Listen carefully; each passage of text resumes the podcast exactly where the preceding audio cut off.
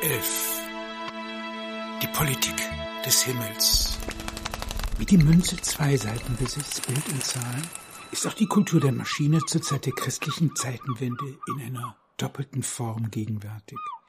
Einmal zeigt sie sich in Form einer ikonoklastischen Verschwörungstheorie, als Lehre des weltfremden Gottes, zum anderen artikuliert sie sich in einer radikal materialistischen Praxis, einer Welt, die sich verschiedenster Kriegs- und Theatermaschinen, aber auch gewisser kultureller Errungenschaften wie dem Corpus Juris so fleißig wie selbstverständlich bedient. Eines der folgenreichsten Dokumente dieser Weltsicht ist das große Lehrgedicht des Lucrez, De Rerum Naturae, über die Natur der Dinge. Lucrez, der von circa 99 vor Christus bis circa 53 vor Christus lebte, tritt dabei als Apologet des Epikurs in Erscheinung, dem vierten Jahrhundert vor Christus, im Anschluss an Demokrit, die atomistische Lehre verfeinerte. Dem verehrten Denker folgend versucht Lucrez sämtliche Naturerscheinungen zu zergliedern. Dass er diesen poetischer Form unternimmt, tut der Radikalität seines Zugangs keinen Abbruch. Zuvorderst nämlich geht es ihm darum, komplizierte Naturerscheinungen wie Blitze, Vulkanismus und die Sterblichkeit der Lebewesen, ja der Welt überhaupt, einer rationalen Erklärung zugänglich zu machen. Und zwar auf eine solch umfassende Weise, dass sich von einer Enzyklopädie des antiken Wissens sprechen lässt.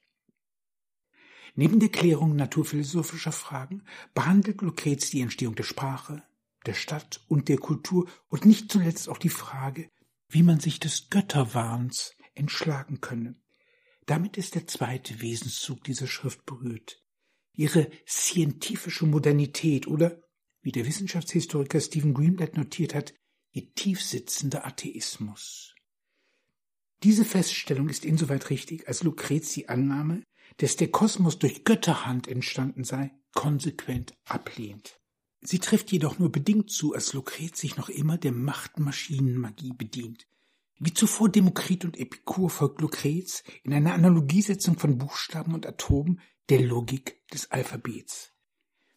Glaub auch ja nicht, es ruhe im Grund der ewigen Atome, was wie so hin und her auf der Oberfläche der Dinge flutend und bald entstehend, dann plötzlich vergehend erblicken, ist es doch selbst bei unserem Gedicht recht wichtig, wie jede Letter in Reihe sich stellt und mit anderen Lettern verbindet. Denn dieselbigen Lettern bezeichnen ja Himmel und Erde, Meer und Ströme und Sonne, wie Korn, Obst, lebende Wesen. Da nun die ganze Welt auf diese Weise strukturiert ist, kann Lucrez von einer Machina Mundi, einer Weltmaschine sprechen, womit er den Nachgeborenen das Stichwort liefert. Dass seine Lehre über lange Zeit in Vergessenheit geriet und erst im Jahr 1417 wieder ausgegraben wurde, markiert ein Rätsel, das nicht nur das Lehrgedicht des Lucrez, sondern das antike Wissen überhaupt berührt. Wie war es möglich, dass ein solch elaboriertes Wissen in der Versenkung verschwinden konnte? Stellen wir die Frage um und begreifen die Gnosis als die idealistische, die lucrezische Machina Mundi aber als die materialistische Fallseite der Maschinenkultur, lautet die Antwort, dass die Spätantike offenbar nur an der idealistischen Lesart interessiert war, die weltzugewandte, scientifische Denkart jedoch weitgehend ausblendete. Woher, das wäre die Frage, rührt diese Einseitigkeit? Werfen wir einen Blick auf die Ausbreitung der Maschinenkultur, wie sie bis zu diesem Punkt dargelegt worden ist, sollte uns diese Einseitigkeit nicht mehr überraschen. Schon der Umstand, dass die Maschine das Leben der Polis strukturiert, man es also mit einer sozioplastischen Maschine zu tun hat, ist ein Indikator dafür, dass die Frage der Gemeinschaftsbildung als weit wichtiger erachtet wurde als etwaige mechanische Fähigkeiten. Mit dem Verschwinden der Polis tut sich, was den Gesellschaftsklebstoff anbelangt, ein Vakuum auf. Zwar kann die römische Staatsmaschine als synkretistische Allesfresserin die zentrifugalen Kräfte lange eindämmen, dennoch vermögen Bürgerethos, Kaiserkult und schiere Macht den Untergang des römischen Reiches nicht aufzuhalten.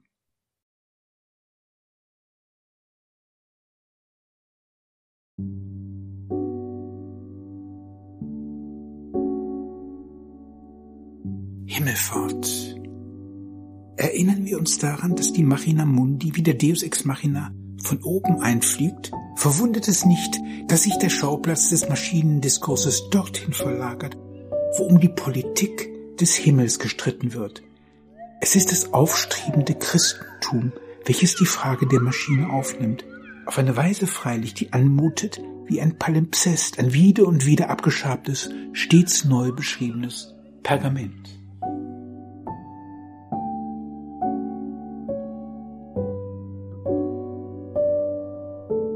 Universalschrift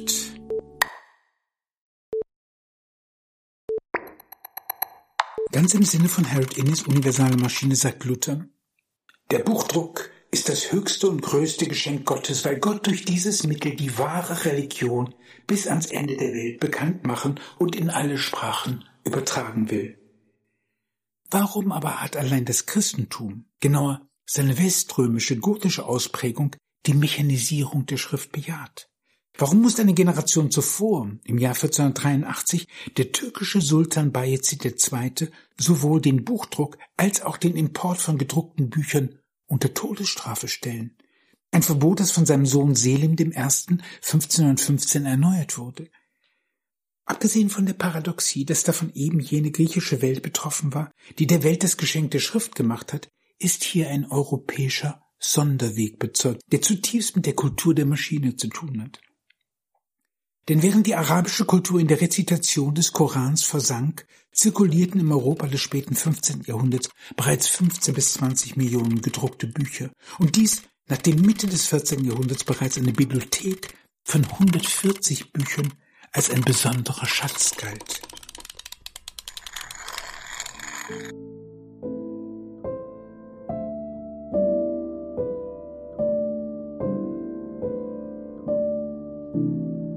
Ikonoklasmus des Zeichens wiederholt sich in der Erzeugung des Schreibmaterials. Dort jedenfalls, wo der Kodex aus Pergament die Papyrus-Schriftrolle ablöst. Für das Material, Vellum genannt, wird das Bauchfell von Kälbern genutzt. Die beste Qualität gewinnt man, indem man die Haut eines abgetriebenen Kalbs benutzt, Uterine Vellum oder Pergamenum abortivum genannt. Dabei wird die Haut von allen Fleisch- und Gewebeanhaftungen befreit, in Leim getränkt und, nachdem sie in einem Rahmen getrocknet worden ist, mit einer Schicht Kalk eingerieben und mit einem Bimsstein gesäubert. Für einen Kodex muss eine ganze Herde von Kälbern daran glauben. Die Kultur ist eine Engelmacherin.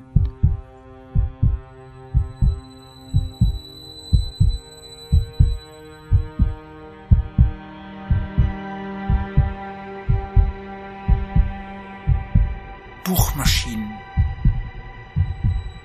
Philologisch betrachtet bedeutet das Christentum einen Rationalitätsschub.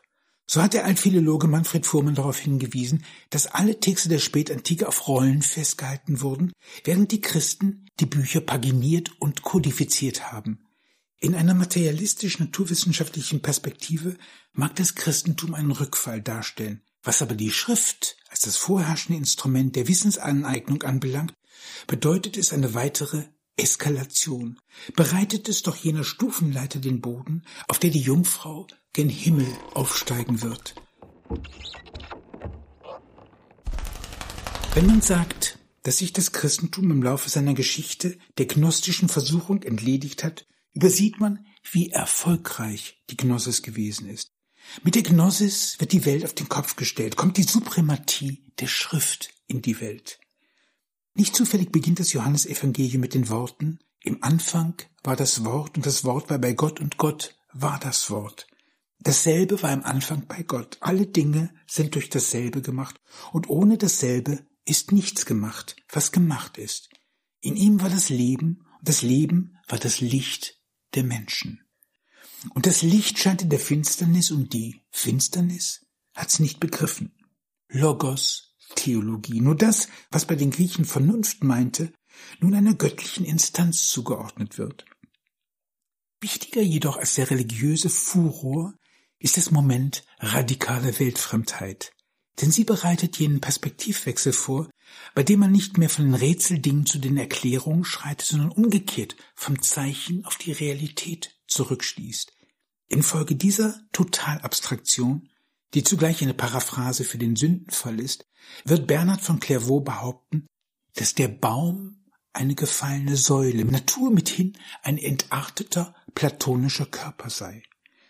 In einem solchen Weltverständnis, das eine denaturierte Natur gleichsam voraussetzt, ist der Krieg gegen die Natur Normalität. In jedem Fall geht es darum, einer höheren, geistigen Ratio zu ihrem Recht zu verhelfen. Aber was ist, strukturell betrachtet, das gnostische Drama anderes als eine Wiederkehr desgleichen? Die Austreibung des Stiers aus dem Zeichen in den Weltmaßstab übersetzt.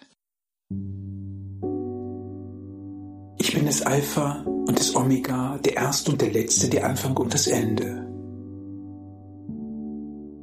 Offenbarung 22.13 Mit dieser Losung schließt das Alphabet nicht nur die Christusgestalt ein, sondern die ganze Welt, Anfang und Ende der Zeit. Was aber ist erstaunlicher? Dass das Alphabet zum Christusbild wird oder dass der Zeichenkreislauf als solcher schon nicht mehr erkennbar ist?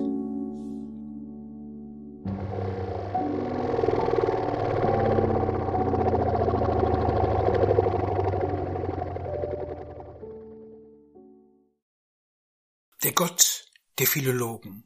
Das Buch mit seiner inneren Ordnung, seinen Querverweisen, dem innewohnenden Zwang zur sauberen philologischen Arbeit und Disziplin, ist die erste Maschine, der das Christentum mit uneingeschränkter Begeisterung folgt. Tatsächlich geht es bei dieser Maschine nicht darum, dass ein Autor seine Gedanken niederlegt, sondern um die Intersubjektivität der Botschaft. Denn nur unter der Bedingung, dass das Buch paginiert ist, kann es als diskursiver Orientierungsrahmen, als letztlich kollektiver Raum gelten. Wenn das Buch diese Form annimmt, so lässt sich im Umkehrschluss folgern, dass damit die Suprematie des Geistes und die Bedeutung der Schrift für die Gemeindebildung festgestellt sind. Im Grunde ist die kanonisierte Heilige Schrift eine Sozioplastik. Das Bild einer Gemeinschaft, die der Logik der universalen Maschine entspricht.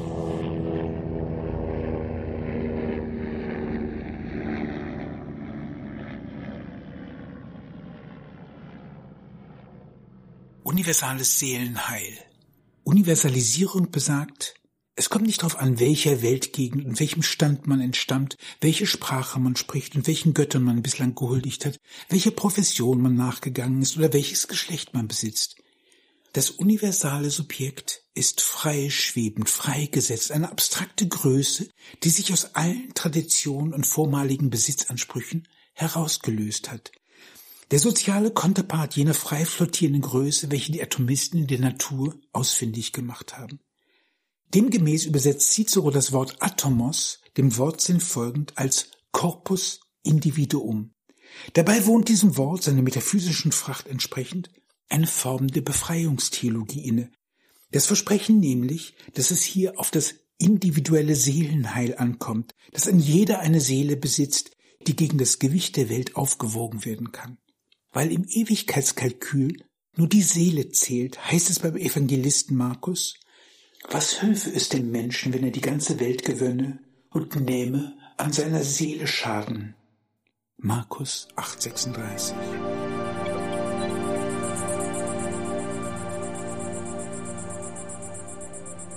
Abstrakte Gewalt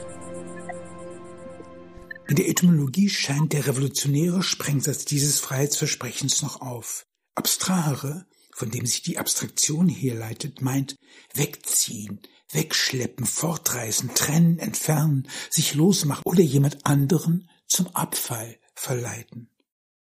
Über den Abfall. Wenn die Gnosis aus der Weltverneinung eine Tugend, ja die Tugend aller Tugenden macht, invertiert sie die Askese, die beständige Übung, mit der der griechische Athlet seinen Körper in die gewünschte Form gebracht hat. Fortan besteht die Übung im Gegenteil, in der Entsagung, der Überwindung der körperlichen Lust. Denkwürdig der syrische Säulenheilige Simeon, der, nachdem er gehungert und sich für zwei Jahre in der Erde hatte eingraben lassen, als Märtyrer zwischen Himmel und Erde auf eine Säule stieg und dort 39 Jahre vor aller Augen ausharrte, sich Exkremente reichen und seinen Leib verfaulen ließ, bis Würmer aus seinen Wunden krochen. Man begreift derlei Praktiken nicht, wenn man sich nicht die Selbstermächtigung, ja den Hochmut vor Augen führt, der in diesen vermeintlichen Selbsterniedrigungsgesten verborgen liegt. Denn der Asket kann sich auf der Stufenleiter der Erlösung Gott näher wähnen als derjenige, der sich nicht zu solchen Leibabtötungsexerzitien versteigt. Freilich garantiert die Askese nicht nur dem Einzelnen Aufnahme in den Chor der Gerechten, sie besitzt darüber hinaus auch eine soziale Seite. Die Frau, die Enthaltsamkeit gelobt und sich in eine christliche Kommunität begibt, entzieht Leib und Privatvermögen dem Zugriff des Clans und der Polis, jener Instanzen mithin, die sie vor dem als eine Art Kollektivbesitz betrachtet haben. Sozial betrachtet bedeutet die Askese einen Abfall von der Gemeinschaft, eine politische Lossagung, Apostasie, die in ihrer Radikalität dem Exorzismus der Stiergottheit, die aller chtonischen Gottheiten entspricht.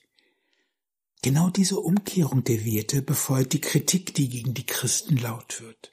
So schreibt Celsus, ein platonischer Philosoph in der zweiten Hälfte des zweiten Jahrhunderts, wie alle Schwindler versammeln sie eine Menge von Sklaven, Kindern, Frauen und Nichtstun. Ich rede bitter, weil es mich bitter stimmt. Wenn wir zu den Mysterien geladen werden, schlagen die Priester einen anderen Ton an. Sie sagen, kommt zu uns. Kommt zu uns, die ihr euch saubere Hände und einer reinen Sprache befleißigt, die ihr unbefleckt seid von Verbrechen und vor Gott ein gutes Gewissen habt, rechtschaffen gehandelt und aufrecht gelebt habt. Die Christen sagen, Kommt zu uns, ihr Sünder, ihr Toren, Kinder und Unglückseligen, ihr werdet das Königreich des Himmels betreten. Der Schurke, der Dieb, der Giftmischer, die Tempel- und Grabräuber, das sind ihre Gefolgsleute. Unzweifelhaft fasst der Philosoph die Befreiungstheologie als Zersetzungsform auf, bei der das Unterste zu Oberst gekehrt, die Prinzipien des Sozialen schlichtweg negiert werden. Gleichwohl handelt es sich hier nur um die konsequente Weiterführung jener Revolte, bei der die Gesellschaft zum Kunststoff und jedes Element zu einer gleichberechtigten Größe wird. Die Atomisierung nicht nur der Natur, sondern auch der Gemeinschaft.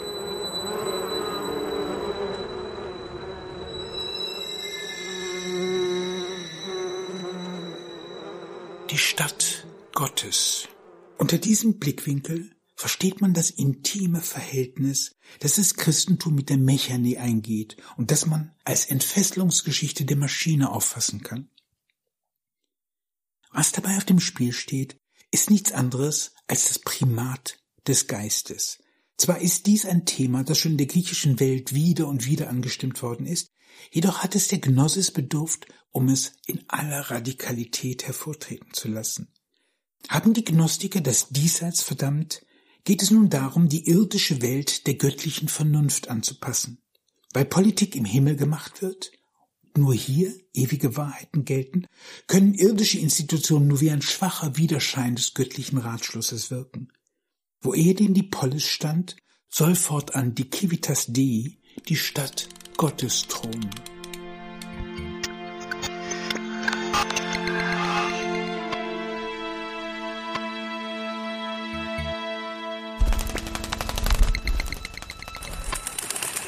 Himmelfahrtskommando.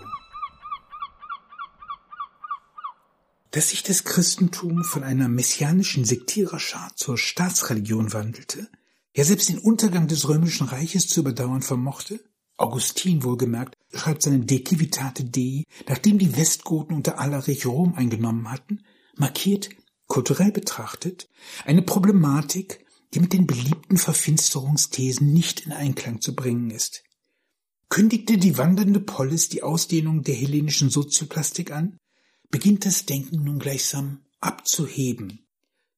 Es entsteht jene Himmelfahrtsbewegung, an deren Ende der Entwurf einer metaphysisch fundierten Polisordnung steht, einer Ordnung, die erstaunlicherweise nicht nur bei den Gebildeten, sondern auch bei den vermeintlich barbarischen Völkern Anklang findet.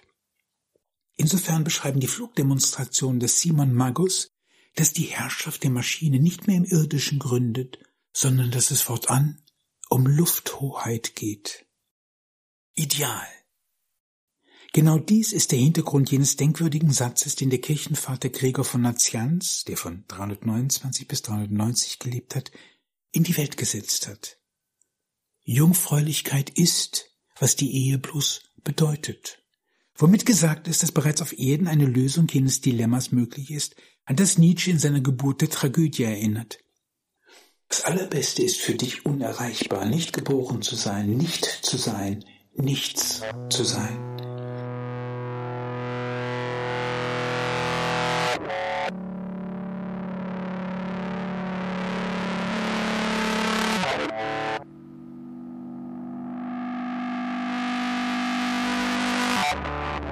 Kreuzung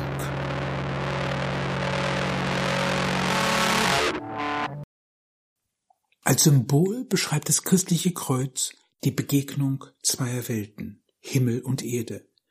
Für die Gnostiker, die Jesus als reinen Lichtleib begreifen, aller fleischlichen Anhaftung bar, ist die Kreuzigung ein Tabu, das sie in ihrer Lehre konsequent leugnen. Dieser Lehre zufolge, die als Doketismus bezeichnet wird, vom griechischen Dokein, Schein, geht die Realität Jesu auf einen Scheinleib zurück, eine phantasmatische Präsenz, die ins Zeitgemäße übersetzt dem entspricht, was wir als Hologramm oder als virtuelle Realität kennen.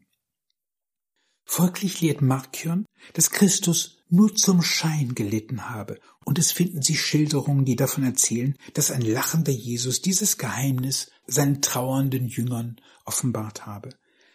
Basilides wiederum erzählt, dass ein Double an Jesus stattgekreuzigt worden ist, indes er selbst als Virtus incorporalis zum Vater aufgestiegen sei. Dass sich solche Narrative entwickeln konnten, ist angesichts der Vorstellung, dass das Wort ewiglich, das wahres Sein nur spiritueller Natur sein darf, durchaus logisch.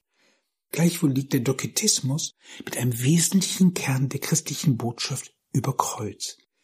Der Tatsache nämlich, dass Gottes Wort nicht weltfremd geblieben, sondern in der Welt erschienen ist. Wozu aber die Einführung dieses Symbols, wenn nicht um der Versöhnung von Himmel und Erde, Pneuma und Hülle willen? Oder was ist eine Maschine anderes als inkarnierte Vernunft?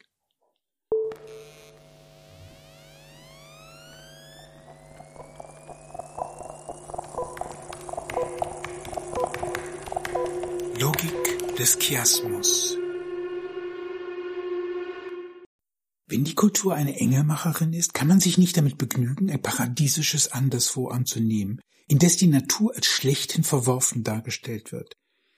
Das utopische Moment verlangt nach Realisierung, danach zumindest eines Vorscheins des Verheißenen teilhaftig zu werden.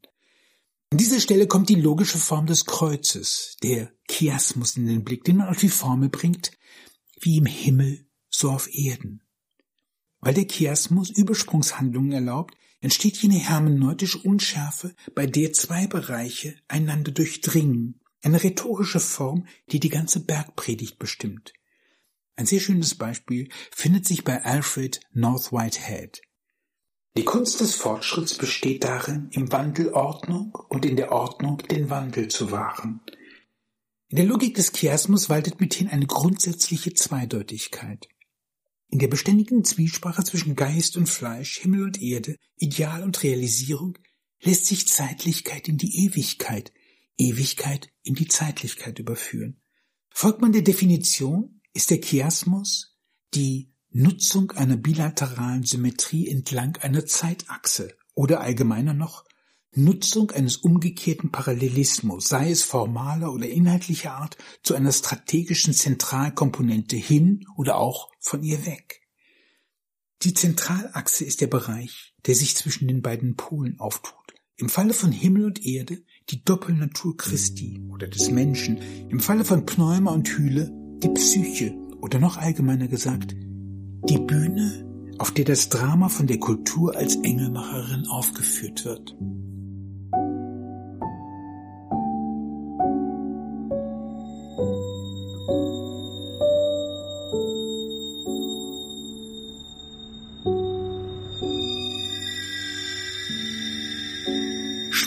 Schmelztiegel des Geistes.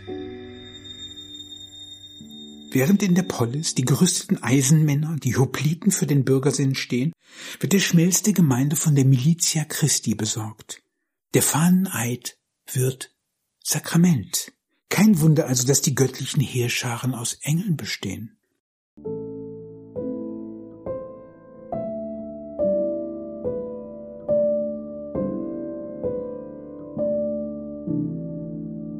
Reine Vernunft.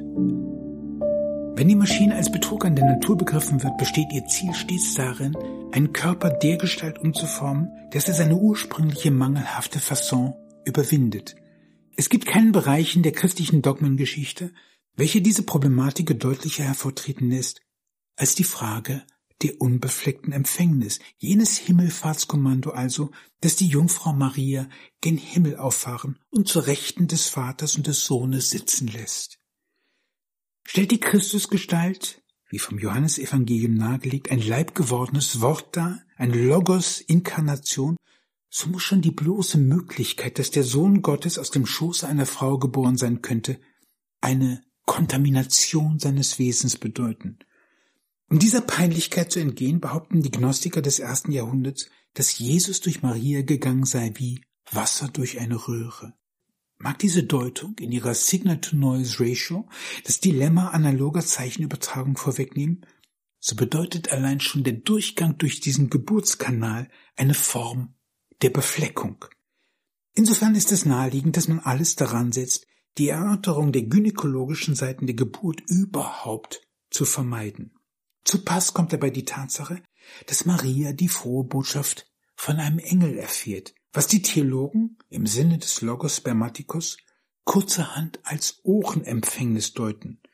Aus Symmetriegründen bringt man dies auch post partem ins Spiel. So wie es ins eine Ohr hineingeht, so geht aus dem anderen Ohr wieder heraus. Freilich ist auch dies eine sehr vorläufige Lösung denn es bleiben allerlei Ungereimtheiten. Die Tatsache etwa, dass in den Evangelien von Geschwistern Jesu die Rede ist, was nach all den Präliminarien kein sehr positives Licht auf die Gottesmutter wirft. Folglich behauptet man, dass die Geschwister Jesu aus einer früheren Ehe des Josef stammen und dasselbige zum Hüter von Mariens Jungfräulichkeit abkommandiert worden sei. Um das Bild eines reinen und engelhaften Wesens zu vervollkommnen, entwirft das Protoevangelium des Jakobus eine Marienbiografie, wonach sie im Tempel groß geworden und von Engeln genährt worden sei. Aber nicht einmal diese Weißwaschung reicht aus. Denn nach Augustin, der die menschliche Physis vor ihrer Verdammung durch die Gnostiker hat bewahren wollen, ist nicht der menschliche Leib als solche von übel, sondern die Concupiscentia carnis, die böse geschlechtliche Lust. In diesem Sinne wäre Maria, der Erbsünde wegen, schon deswegen befleckt, weil sich ihre Eltern, Joachim und Anna, der Sünde hingegeben haben. So besteht die Lösung, die schließlich als Dogma der unbefleckten Empfängnis festgehalten wird, in einer göttlichen Intervention ins Weltgeschehen, und zwar dergestalt, dass Gott die Zeugung der Maria mit vollkommener Lustlosigkeit habe geschehen lassen, was wiederum der Kern, genauer der Schlussstein des Dogmas der unbefleckten Empfängnis ist. Die Maschine der unbefleckten Empfängnis, vollkommene Menschennatur. Theoplastik 2 Im Bild der Maria Theotokos, der Gottgebärenden, artikuliert sich ein clandestiner Theomorphismus, wie im Himmel, so auf Erden.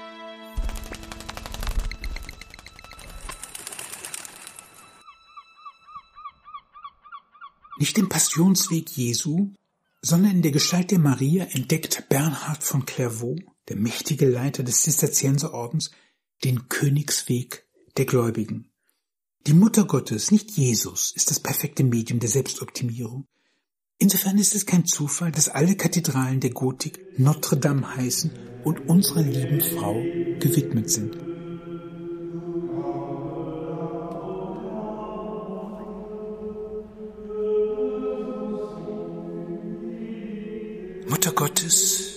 Gottes Weltmaschine.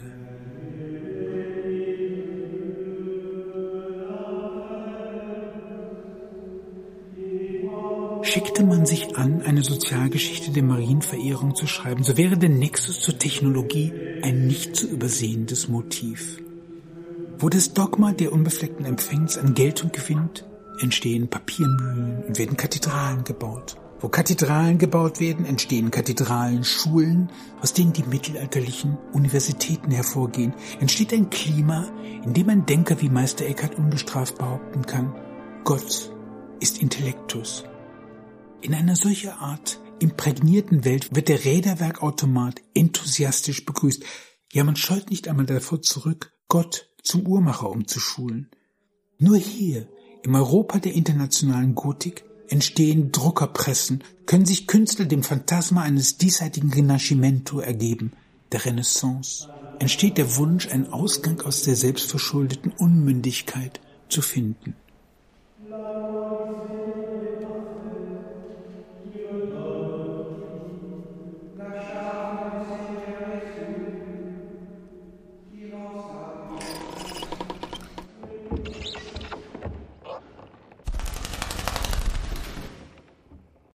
Buchgesellschaft.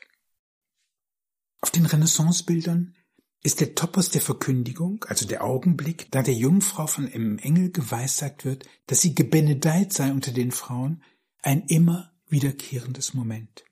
In der Regel sieht man sie lesend. Bei Campin sieht man zudem das geflügelte Jesuskind, das in das Ohr der Jungfrau eingeht. Tatsächlich ist die Verbindung zur Gutenbergschen Schwarzkunst nicht bloß metaphorischer Natur. Denn das Nur vom Gutenbergs bestand nicht im Druck mit beweglichen Lettern, sondern in jenem metallurgischen Kunstgriff, der es ihm erlaubte, die Identität des Buchstabens zu erzeugen. Am Anfang dieses Prozesses stehen die Negativformen des Alphabets, erhaben und seitenverkehrt, aus gehärtetem Stahl. Diese Patrix wird genutzt, um eine Kupfermatrix zu erzeugen, die wiederum die weicheren Bleitypen aufnehmen kann. Ist eine Matrize korrumpiert, lässt sich mit Hilfe der Patrix eine neue erzeugen. Tatsächlich spielt die Erfindung Gutenbergs ein gesellschaftliches Bedürfnis. Bestand das Desiderat neben der Möglichkeit der beliebigen Büchervermehrung vor allem in der Reinheit der Zeichen, darin, dass eine Buchseite nicht durch eine menschliche Hand makuliert werden sollte. Auf diese Weise löst die Gutenbergsche Druckerpresse das dem Alphabet innewohnende Identitätsversprechen ein, kann man tatsächlich von einer Maschine zur Identitätsproduktion sprechen. A ist gleich A ist gleich A.